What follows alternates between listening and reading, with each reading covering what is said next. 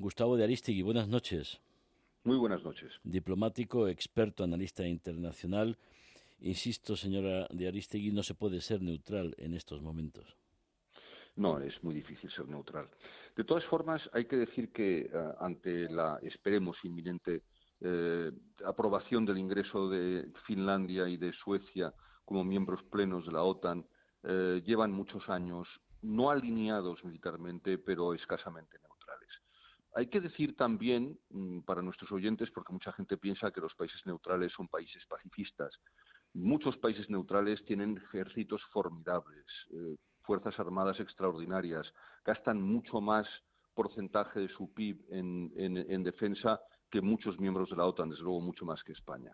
Eh, recordemos, por ejemplo, que el mm, primer ministro de Finlandia, la primera ministra de Finlandia y el presidente de Finlandia anunciaron hace muy poco tiempo, antes incluso de declarar su interés por la OTAN, que querían comprar 65 aviones caza F-35, en fin, un avión de sexta generación de lo más moderno que hay en este momento, eh, accesible a aliados estratégicos de Estados Unidos. Sabemos que el F-22, que es el más avanzado del mundo, no se vende fuera de Estados Unidos. Eh, eh, Suecia es una potencia tecnológica y militar de primer orden tiene una fuerza aérea más grande que la de España, siendo un país cinco veces menor en población. Eh, tiene una industria militar extraordinaria, Saab, por ejemplo, que produce seguramente el que es el mejor avión de caza ligero del mundo, el Saab Gripen. Eh, Ericsson, con todos sus sistemas de defensa. Recordemos que una de las armas antitanque más eficaces en, en la guerra de Ucrania contra los carros de combate eh, rusos eh, es justamente las de fabricación eh, sueca. Yo, quiero decir con esto que, ante una agresión brutal e ilegal no se puede estar con medias tintas, no se puede ser neutral, no se puede tratar de justificar lo injustificable y francamente creo que hay instituciones, no me voy a meter con ellas en este momento, pero hay instituciones mundiales que han mostrado una inoperancia flagrante, preocupante y claramente indignante. Eh, una equidistancia al principio del conflicto que era mm, muy, muy eh, irritante. Eh, y el hecho mismo, por ejemplo, usted ha puesto ahora mismo un corte del secretario general de Naciones Unidas, el señor Guterres, cuando fue a la zona, empezó por Rusia y acabó en Ucrania y para mostrar los rusos el desprecio del secretario general de Naciones Unidas, atacaron Kiev cuando estaba él justamente acompañando al presidente Zelensky eh, visitando las zonas de guerra. Esto es eh, eh, un, ataque frontal a todo lo que ha supuesto el sistema de seguridad y equilibrio mundiales después de la Segunda Guerra Mundial. Y, desde luego, quienes dicen que alimentar el conflicto en Ucrania, el armar a los ucranianos en su defensa, no hace más que eh, arriesgar con que se desborde el, conflicto, están completamente equivocados. Si no se para Rusia en, Ucrania, eh, habrá otros países que sean víctimas, pueden ser los bálticos, puede ser Finlandia, puede ser Suecia, puede ser Moldavia, puede ser cualquiera. Georgia seguro. Sí, Georgia. La Unión Europea y la OTAN, señor de Aristegui, podrán mantener su unidad por un lado por las cuestiones políticas, estoy pensando en Hungría, estoy pensando en Turquía, pero también por las repercusiones de, las sanciones? Son tres preguntas extraordinariamente pertinentes. Empecemos por las sanciones.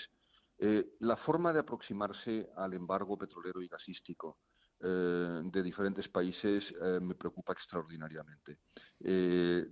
vamos desde los más laxos, Alemania e Italia, a los más rígidos y más, más, más firmes. Finlandia, Suecia, Polonia, por ejemplo. Eh, hay una grave discrepancia. Después está, por supuesto, las simpatías indisimuladas que Víctor Orbán tiene por Putin eh, y, y, lo que esto significa. Lo que pasa es que yo también creo que mm, la agresión rusa a Ucrania es, de alguna forma, un freno a ciertos populismos, tanto los de extrema derecha como los de extrema izquierda. Eh, todos ellos son muy próximos a Putin y, el hecho de que hayan sido tan próximos a Putin, ya sea el nacionalismo radical catalán, ya sea eh, la izquierda extrema española o, las derechas extremas europeas, eh, están siendo profundamente desacreditadas por esa cercanía justamente del oligarca, perdón, del, del sátrapa ruso. Y en cuanto a la unidad de la OTAN, esa es otra cosa, es distinta a la unidad de la Unión Europea. Creo que la OTAN está mostrando una firmeza encomiable, ha encontrado su papel. Era evidente que la OTAN era absolutamente imprescindible. ¿Qué haríamos hoy si hubiésemos hecho caso de aquellas voces absolutamente irresponsables?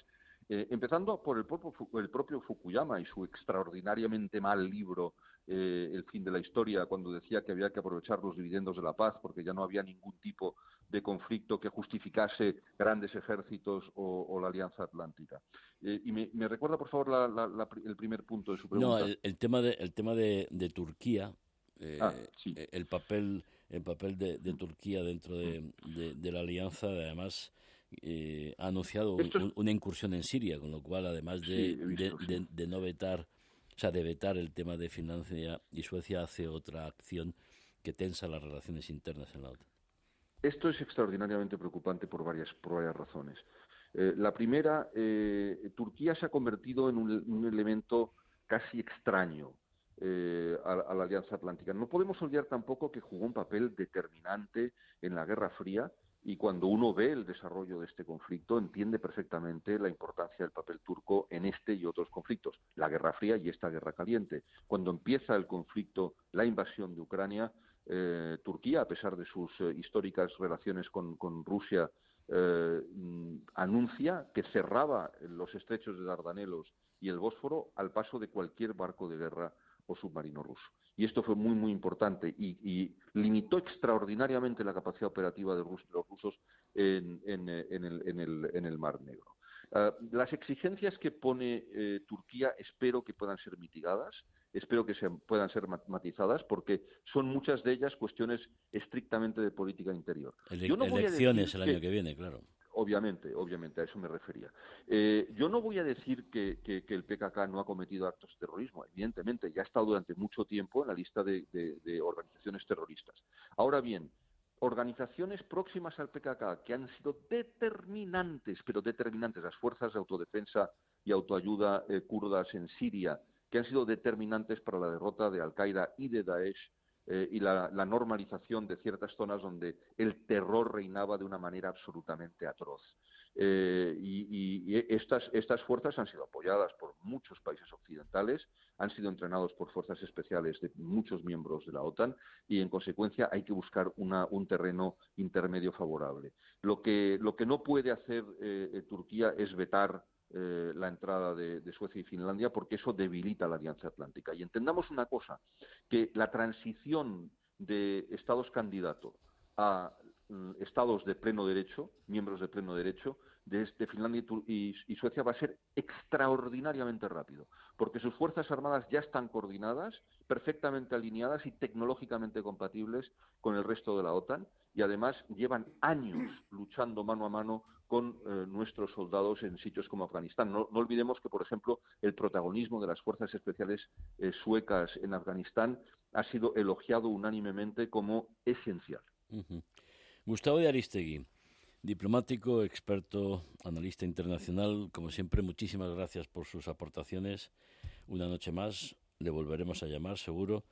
Muy buenas noches. Muy buenas noches, es siempre un placer participar en un programa de esta calidad.